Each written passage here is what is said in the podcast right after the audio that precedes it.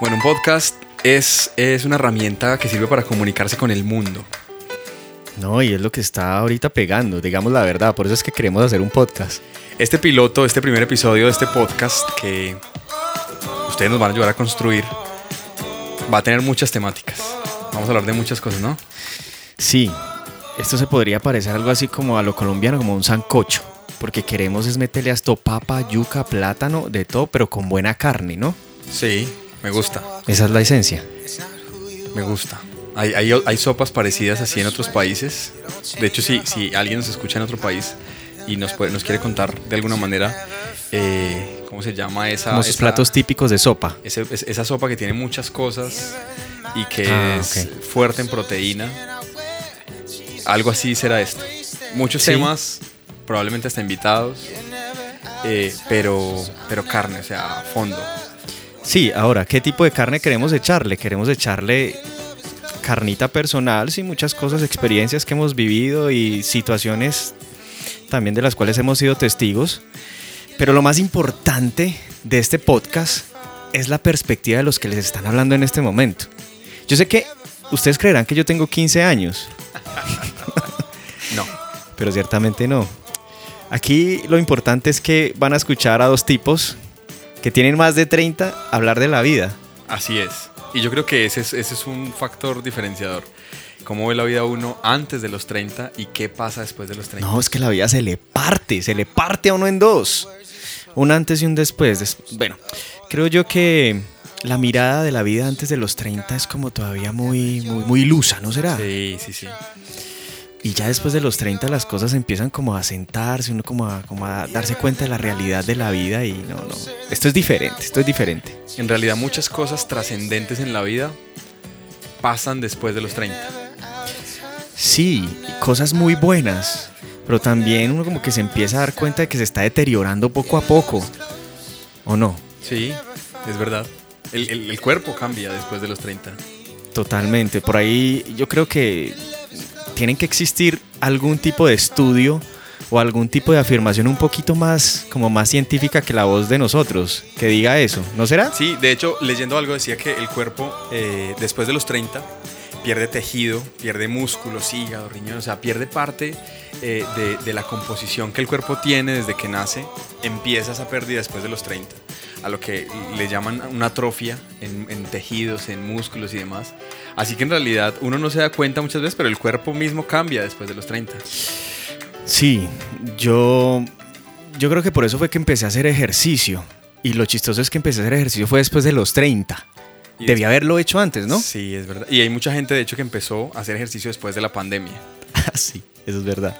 Pero muchos de esos, si usted se da cuenta, empezaron a hacer ese ejercicio en la- después de la pandemia, después de los 30. Comenzaron a ver kilos de más, comenzaron a ver eh, que el rendimiento en deportes ya no es el mismo, que el cansancio es fácil. No, claro, y que no, ya las mismas co- las comidas que uno solía digerir tan fácilmente a los 15, como lo era una frijolada colombiana a la medianoche con banano y un vasito de leche y Ya no se puede. Sí, y dije leche dos veces, creo. Sí. Pero bueno, hay gente que toma dos vasos de leche. Sí, sí, sí. es difícil. La vida después de los 30 es difícil. Pues no, no, no. No digamos que es difícil. La vida después de los 30 es diferente. Total. Y lo que queremos es intentar eh, pues hablar de la vida desde un punto de vista supuestamente más maduro, aunque yo hay veces creo que no es ni tan maduro como parece. Probablemente. Es solo la vida después de los 30. Es solo la vida después de los 30. You don't walk away, it's not who you are. You, you never Tiene más de 30 seguramente nos va, nos va a poder eh, aportar a esta conversación o se va a sentir identificado con cosas que, que digamos en medio de esta conversación. Pero si tiene menos de 30, No, es que aquí lo importante es que esta reflexión va a ser tan, tan, tan interesante y tan profunda. Eh, Mientras no, no creo que vaya a ser ni interesante ni profunda, pero al menos algo los menores han de aprender, ¿no? Por lo menos a que no vayan a hacer las mismas pendejadas que uno, que uno hizo. ¿usted cómo se imaginaba su vida después de los 30 cuando tenía 12 o 15 años? Eh, bueno, en cierto modo, creo que hay algunas cositas que, que se cumplieron, pero, pero no, yo era un idealista completo. Yo, me cre- yo creía ser como una especie de Robin Hood digital. Y creo que de lo de Robin Hood lo único que tengo es el nombre raro. De resto no más. Que dicho sea de paso, ni siquiera hemos dicho los, los nombres de nosotros en Sí, este espacio. sí. Eh, porque el uno tiene nombre de, de hijo de hijo, de hijo de Dios. Iba a decir de hijo de Dios griego, ¿no? Sí, de Creo- cantante, Héctor. Héctor. Ah, no, ese era guerrero de, de- de una de esas películas de, de Brad Pitt, ¿no? Sí, sí, Creo que sí. Y el otro tiene un nombre. No, yo creo que no hay forma de escribir el nombre del segundo.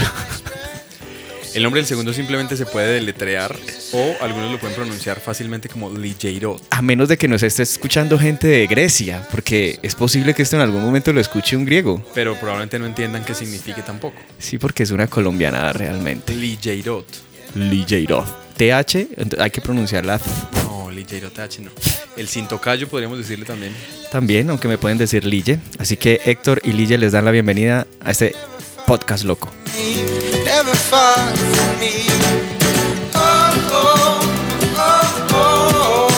Bueno, hablemos hoy de algo que, que es muy común por esta, por esta época y es eh, justamente, probablemente en los menores de 30, algunos mayores de 30, y es eh, redes sociales, influencia, influencers, gente que, que- que a través de las estadísticas de redes sociales llega muy lejos. Y palabra que para muchos antes era una, no sé, solo un mero extranjerismo que escucharon por ahí o vieron por ahí, pero, pero ahora cada vez está en la punta de la lengua de todo el mundo, ¿no? Influencers, los influencers. ¿Qué es un influencer?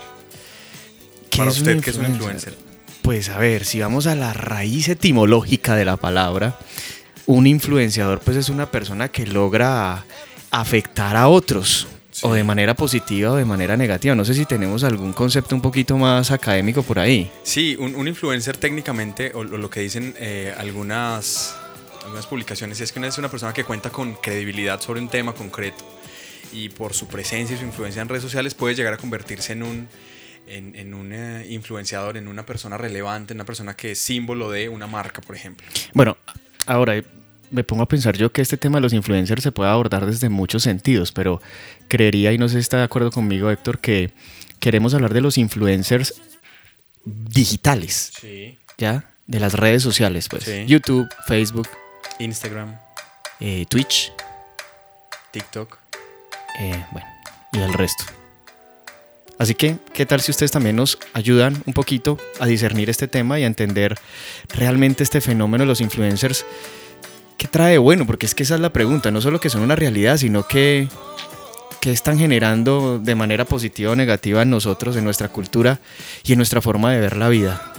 Porque bueno, por, los- por lo menos nosotros no crecimos en un contexto tan digital como las nuevas generaciones.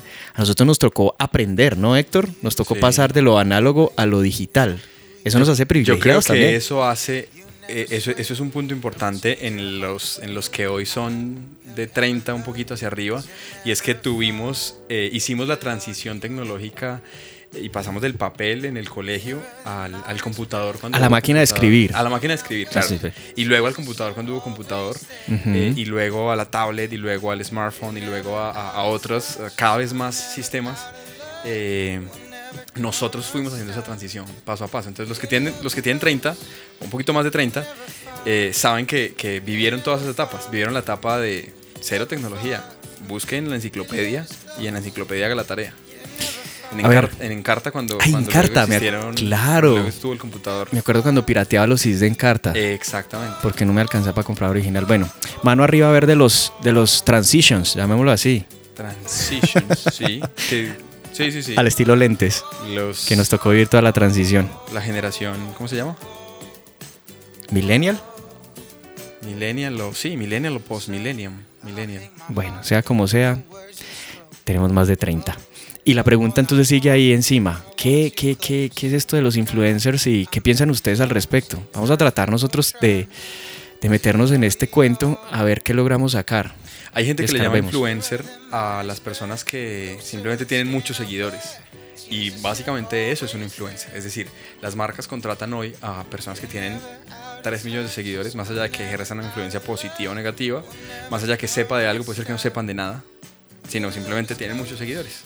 Y que creo que de esos están llenas las redes en este momento. A veces Y eso es lo que creo que unos minutos atrás estábamos como en una discusión acalorada porque yo soy de los que considera que el título a veces como que se les regala y, y simplemente es, gente que, que ofrece mercadeo pero sin, sin nada profundo. No sé si estén de acuerdo conmigo.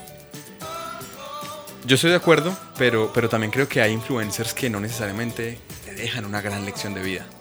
Hay personas que, creo que muchas personas como yo siguen a gente en redes sociales que dicen, oiga, con tan poca edad ya sabe hacer ciertas cosas, ya eh, domina muchos temas. eh, digamos, es un ejemplo para algunos jóvenes que están perdiendo el tiempo en otras cosas, entonces de alguna manera podrían ser influencia y creo que lo son. De hecho, creo que algunas personas que eh, con, cierto estilo de vida actúan como quieren, ejercen una influencia. A mí me ha pasado, no sé si usted le ha pasado, a mí, a mí me ha pasado que hay gente que ejerce influencia sobre mí. O sea, hay gente que hace ciertas cosas alrededor, por ejemplo, de la alimentación y dice, mire, hay que empezar a cuidarse, el ejercicio, eh, comer menos grasas, menos... Y yo digo, sí, sabe que sí, a mí me alcanza a cuestionar. Ejercen influencia sobre mí. Bueno, yo creo que sí es cierto que no todo influencer se gana ese título eh, gratis, ¿no? Creo que muchos de ellos han logrado construir, construir y hacerse su camino y, y ofrecer algo que de verdad trae beneficio, así sea para una, dos o tres personas. Pero creo que también hay muchos que solo hablan bobadas. ¿no? Sí, sí, sí, total, total. Yo creo que todos podemos ser influencers, honestamente. Estaba pensando eso. Yo creo que todos podemos. De hecho, todos somos influencers en una escala mayor o menor. Los que tienen millones de seguidores son influencers, o sea, ejercen influencia a mucha gente. Pero yo creo que usted ejerce influencia sobre Sí, su familia, mi sobre sus esposa, amigos, mi gata, entre otros. sobre sus vecinos. De verdad. Sí, Yo creo que todos ejercemos una influencia Sí, ¿no? de alguna manera. De hecho, lo que somos hoy nosotros es una influencia un poco de, seguramente de nuestros padres, de, nuestro, de nuestra familia, de nuestro entorno, del colegio, de la universidad. Claro. Ahora, el tema es que eh, esa influencia ahorita como que tiende más a limitarse a, a todo el tema virtual. Es que yo creo que es donde está el, el- el el cambio, el switch que se activó con todo esto de, de- de la virtualidad y es que hemos limitado mucho la influencia a digamos eh, la cantidad de personas que miran nuestro estado, que siguen nuestras publicaciones y que al final de cuentas creo yo que termina siendo fácilmente, como dijo aquel escritor, una generación muy de el espectáculo. Y ahí es donde va mi pensamiento, ¿no? Es verdad. Bueno, yo creo que hay mucho que discutir sobre ese tema. Algo que podríamos pensar, por ejemplo, para para un próximo episodio, es qué pasa cuando esa influencia lo lleva a uno a cambiar de, de una forma negativa o a desnaturalizarse. Cuando, cuando la figura de alguien, una, una, una influencia sobre, sobre uno, lo lleva a, a cambiar sus, sus pensamientos, sus ideales, sus sueños, sus cosas, eh, las que, las que tiene en la cabeza, eh, solamente porque es una persona famosa influ- eh, que influencia. Sí, y también yo creería que habría que preguntarnos también un poquito sobre cuál es el propósito por el cual estos, estos famosos influencers hacen lo que hacen. Porque yo creo que aquí entra no solamente a verse un tema de estética, un tema de mercadeo, sino un tema de, no sé, propósito, Sí. proyecto, proyección. Y creo que todas las generaciones, incluyendo la nuestra, la que ya está más adelantico que nosotros y los que vienen en camino, bueno, es justo que sepan por qué estamos exponiéndonos a lo que nos estamos exponiendo y hasta dónde realmente esa influencia que están generando los influencers, pues vale la pena o deberíamos replantearnos esto. A propósito, se me ocurre, no, no se lo pregunté cuando comenzamos esta conversación, ¿quién, ¿quién cree usted que ejerce influencia sobre su vida, sobre usted? ¿En términos digitales o en términos El que sea. en lo que sea? ¿Digitales hay alguien? Digitales, Que, que- Creo que haya que- dejado algo ahí. sí, sí, yo, yo soy eh, un poco seguidor de, de un tipo que se llama Alex San Pedro. Me, me gusta, me gusta lo que el hombre hace por, por sus redes sociales, me gusta el contenido de lo que hace y, y como además eh, me identifico con, con su trabajo porque hacemos lo mismo básicamente. Eh, pero el tipo lo hace de una forma profesional increíble, entonces de verdad me gusta mucho eso. Y, y creo que en términos ya reales, o yo no sé cómo llamarlo a eso, porque la virtualidad también es real, ¿no? Sí, es verdad. Pero bueno, y se volvió cada vez más real ahora. sí, no, yo diría que eh, así en persona, en, en- en todas las dimensiones, creo que mi padre. Mi padre ha sido una de las grandes influencias. ¿Y en usted? Yo diría que, que, que hay un par de, de personas conocidas, amigos, digamos, eh, que, que por su forma de, de, de hacer las cosas en la vida me han influenciado positivamente, diría yo. Seguramente otros también negativamente, pero, pero un par por lo menos positivamente en el sentido de, quiero llegar a tener ciertos logros. Entonces pensé en eso fue porque creo que sí, muchas, muchas de las cosas que yo hago y algunas que dejo de hacer, pienso mucho en, el resultado que ha tenido en otros y si, si valió la pena, pues entonces yo también me pego un poquito a esa onda. Oh, los amigos son una gran influencia. Bueno, ¿cuáles son sus eh, categorías, o podríamos decir el ranking, el ranking de personas que los han influenciado? Qué chévere saberlo. ¿A quiénes siguen ustedes, tanto en las redes como, como en su vida diaria? Yo creo que eso dice mucho de lo que somos, ¿no? Es verdad, si usted se da cuenta, y lo hablaba con alguien hace poco, de la gente de la que usted se rodea, es un poco lo que usted se vuelve. Completamente de acuerdo. Y es de justo lo que estamos hablando hoy. Y es cuando yo me comienzo a rodear de personas que, por decir algo, les gusta la música, muy seguramente yo voy a terminar involucrado en la música. Y si lo hago desde, desde pequeño, digamos, muy seguramente voy a terminar involucrado en la música. Por algo estoy haciendo esto, Claro. porque terminé con usted amigo, hermano. Entonces es- está involucrado en la radio, en, en- en el podcast. Es, es- es cierto, cuando, cuando uno se rodea de personas que les gusta la lectura, de alguna manera lo van a contagiar de esa pasión por la lectura y por descubrir cosas in- increíbles en la lectura. A mí me ha pasado con, con una persona que conozco que todo el tiempo se leyó tal libro, se leyó tal libro. Yo no me lo he leído, pero, pero de tantas vainas positivas que sale supuestamente de ahí, quiero leerme. Le deja la piquiña. Sí, me deja ahí, me deja ahí la espina. Entonces yo creo que también una, un, una- un mensaje podría ser o, un- o una reflexión que yo mismo me he hecho al, re- al respecto es de quién nos estamos dejando influenciar para que nuestra vida sea, eh, tome un camino u otro. Tenemos todos los días decisiones que tomar y cosas que, que nos llevan a, a un camino u otro. ¿De qué y de quién nos estamos dejando influenciar para, para avanzar en la vida? Total. para que cuando tengamos más de 30, los que tienen menos de 30, nuestra vida tenga un rumbo claro. O también pasa que, que algunas personas a los 40, 50 dicen, no tengo ni idea qué, qué he hecho hasta acá y no sé para dónde voy, no sé cuál es mi propósito en la vida. Y que ese es uno de los temores más grandes con los cuales uno llega a los 30, como mirar para atrás. Uno hay veces quiere como taparse los ojos Sí, cuando ¿no? va a mirar hacia atrás y uno dice, Dios mío. Y lo peor, y lo peor es que a veces uno cree que ese momento no iba a llegar. A mí me ha pasado, recientemente me ha pasado. Sí, que, que hay cosas que usted cree que sabe hacer perfectamente y puede hacer sin ningún problema y de repente se le olvidó. De repente, ¿cómo era esto? Sí, Pero porque, no digo que sean los 30, pero claro, después de los 30 hay cosas que cambian. No, total.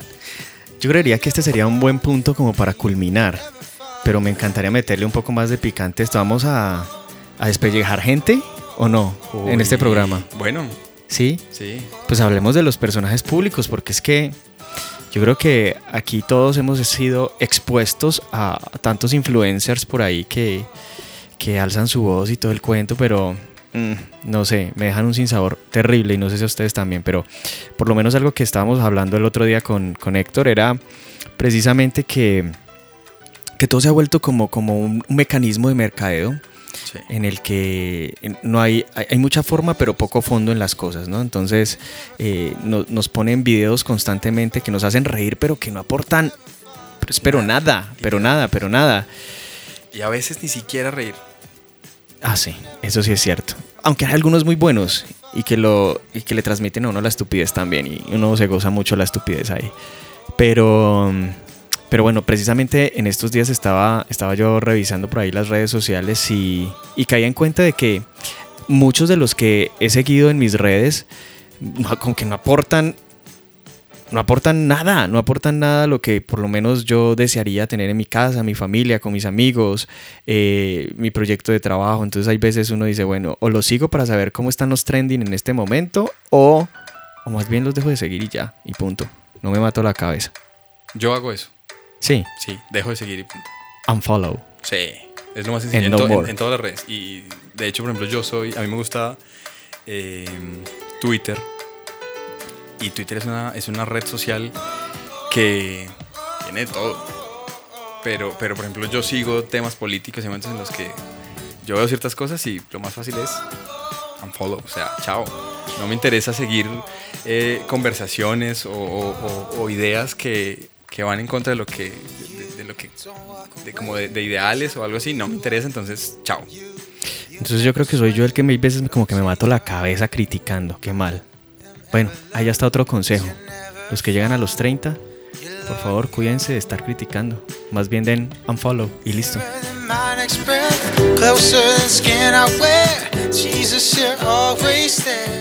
En otro episodio vamos a hablar de otra cosa. No sabemos qué es, pero ay, por favor, aguántenos un rato a ver si esto coge forma.